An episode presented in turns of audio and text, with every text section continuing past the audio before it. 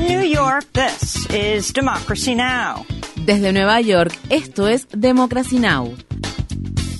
Democracy Now! es un noticiero internacional de radio y televisión que se transmite desde Estados Unidos a través de Internet en democracynow.org.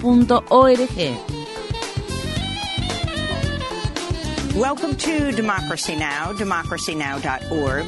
Bienvenidos a Democracy Now! en español democracynow.org barra es, el informativo de Guerra y Paz con Amy Goodman.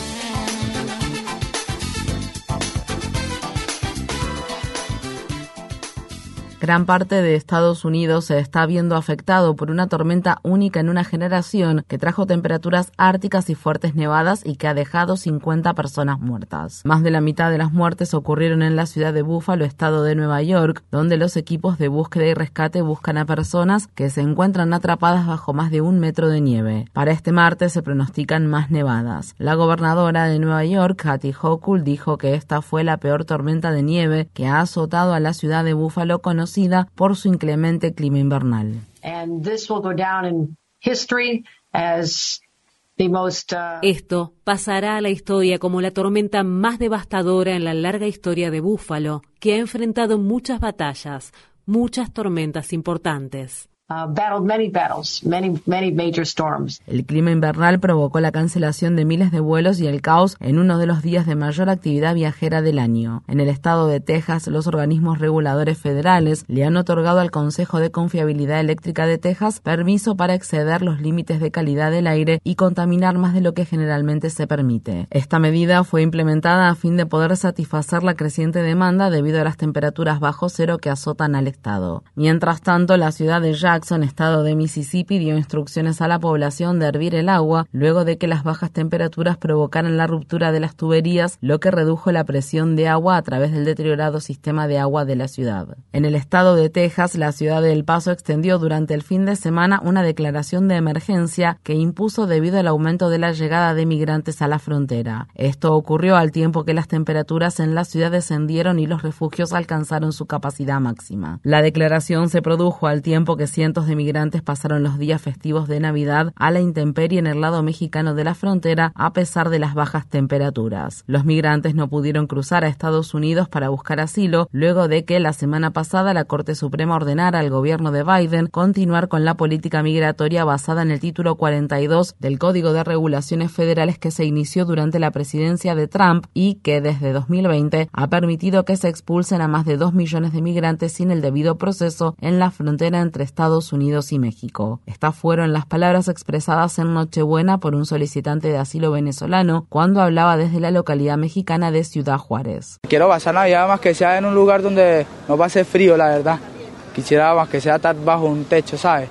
Así como todos aquí quisieran estar pasar dentro de un techo, porque el frío es fuerte. En Estados Unidos, más de 100 solicitantes de asilo llegaron en autobuses a Washington, D.C. en la víspera de Navidad, donde pararon frente a la residencia de la vicepresidenta Kamala Harris, al tiempo que las temperaturas descendían hasta los menos 7 grados Celsius en la ciudad capital. Este es el más reciente envío que el gobernador republicano de Texas, Greg Abbott, ha realizado a ciudades que están lideradas por demócratas. La activista por los derechos de los inmigrantes, Jen Kaufman, dijo que miembros de la red de ayuda mutua de solidaridad con los inmigrantes de Washington, D.C. les proporcionaron rápidamente mantas a las personas de los autobuses y los llevaron a un refugio. Kaufman añadió, esta fue una maniobra cruel de Greg Abbott, pero la gente está trabajando día y noche para tratar a estas familias con la dignidad que merecen. En Afganistán, los talibanes han decretado que las mujeres ya no pueden trabajar en organizaciones no gubernamentales, incluidas las agencias de ayuda humanitaria. Según las nuevas medidas que fueron anunciadas el sábado, las organizaciones que empleen a mujeres podrían perder su licencia para operar en el país. Hasta el momento, cinco organizaciones no gubernamentales claves han suspendido sus actividades en el país. Care International, el Consejo Noruego para los Refugiados, Save the Children, el Comité Internacional de Rescate y la organización Islamic Relief. Estas fueron las palabras expresadas por David Wright, el director de operaciones de la organización Save the Children International.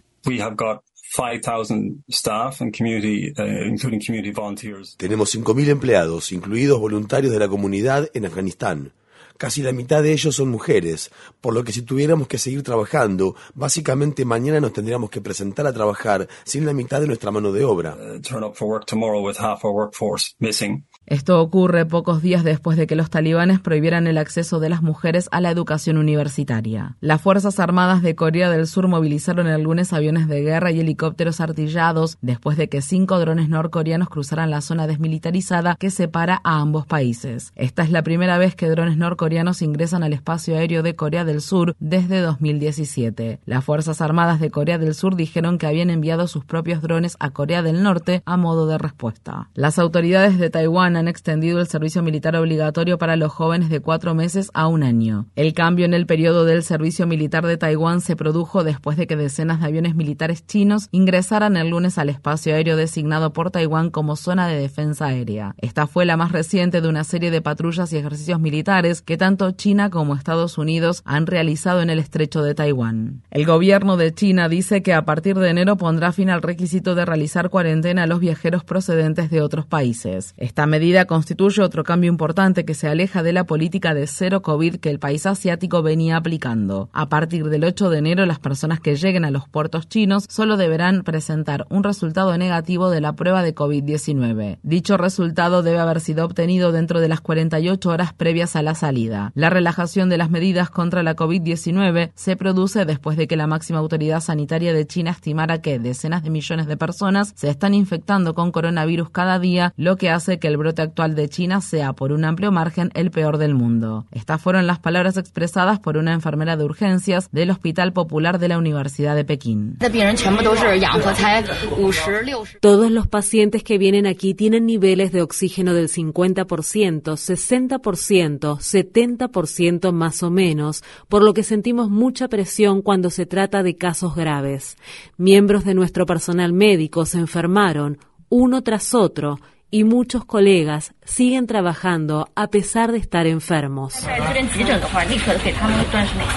Rusia afirma que tres miembros de las Fuerzas Armadas rusas murieron el lunes debido a la caída de escombros que se produjo luego de que un dron ucraniano fuera derribado cuando se acercaba a una base aérea utilizada para lanzar ataques contra Ucrania. Este fue el ataque más reciente de una serie de ataques que Ucrania viene realizando en territorio ruso. Por otro lado, los combates continuaron durante el fin de semana en Ucrania después de que los pedidos de un alto el fuego por Navidad no fueran respetados. El gobierno de Ucrania dice que en Nochebuena la artillería rusa mató a 10 personas e hirió a decenas más en la ciudad de Gerson, ciudad que fue recuperada por Ucrania en noviembre. Los ataques rusos a la red eléctrica dejaron a unos 9 millones de personas sin electricidad durante el fin de semana festivo. El domingo el presidente ruso Vladimir Putin dijo que estaba preparado para negociar el fin de la guerra en Ucrania y agregó, no somos nosotros los que rechazamos las conversaciones, son ellos. Mientras tanto, el ministro de Relaciones Exteriores de Ucrania pidió a la ONU que convoque una cumbre para la paz en la que el secretario general Antonio Guterres actúe como mediador.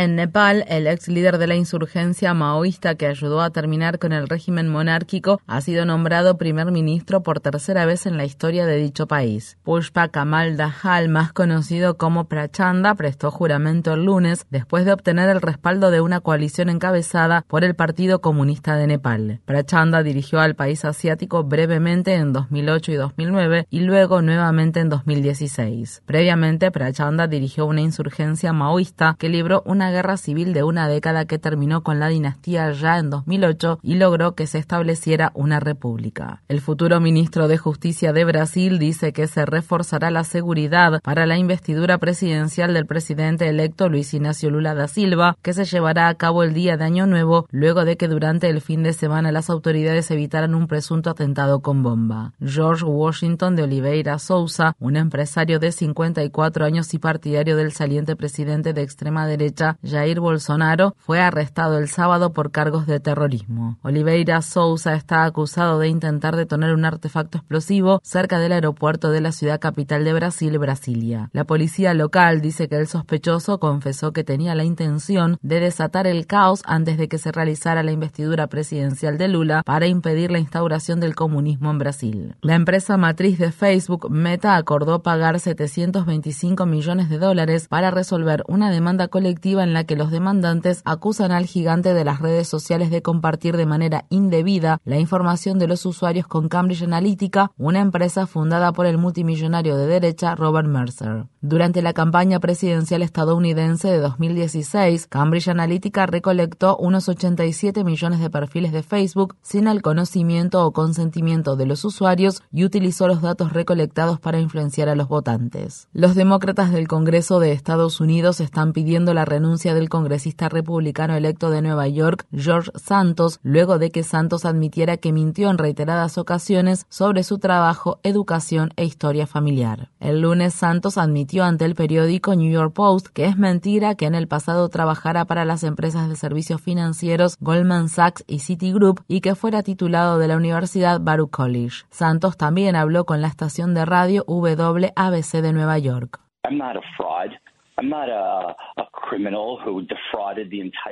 No soy un fraude, no soy un criminal que estafó todo un país, inventó este personaje ficticio y se postuló para el Congreso. Llevo aquí mucho tiempo. Lo que quiero decir es que mucha gente me conoce. Ellos saben quién soy. Han hecho negocios conmigo. No voy a poner excusas por esto que dije, pero mucha gente exagera en sus currículums o los modifica un poco o se engrandece. No digo que no sea culpable de hacer eso. Santos también admitió haber afirmado falsamente que sus abuelos eran judíos y habían huido del holocausto. El congresista electo le dijo al periódico New York Post, soy católico, como me enteré que la familia de mi madre tenía antecedentes judíos, dije que era judío. El congresista demócrata de Texas, Joaquín Castro, respondió que el Congreso debería expulsar a George Santos y se niega a renunciar y pidió a las autoridades que lo investiguen. Castro agregó, prácticamente todos los aspectos de su vida parecen ser una mentira. Hemos visto a personas modificar su currículum, pero esto es una mentira absoluta. Infórmate bien. Visita nuestra página web democracynow.org/es. Síguenos por las redes sociales de Facebook, Twitter, YouTube y SoundCloud por Democracy Now! es.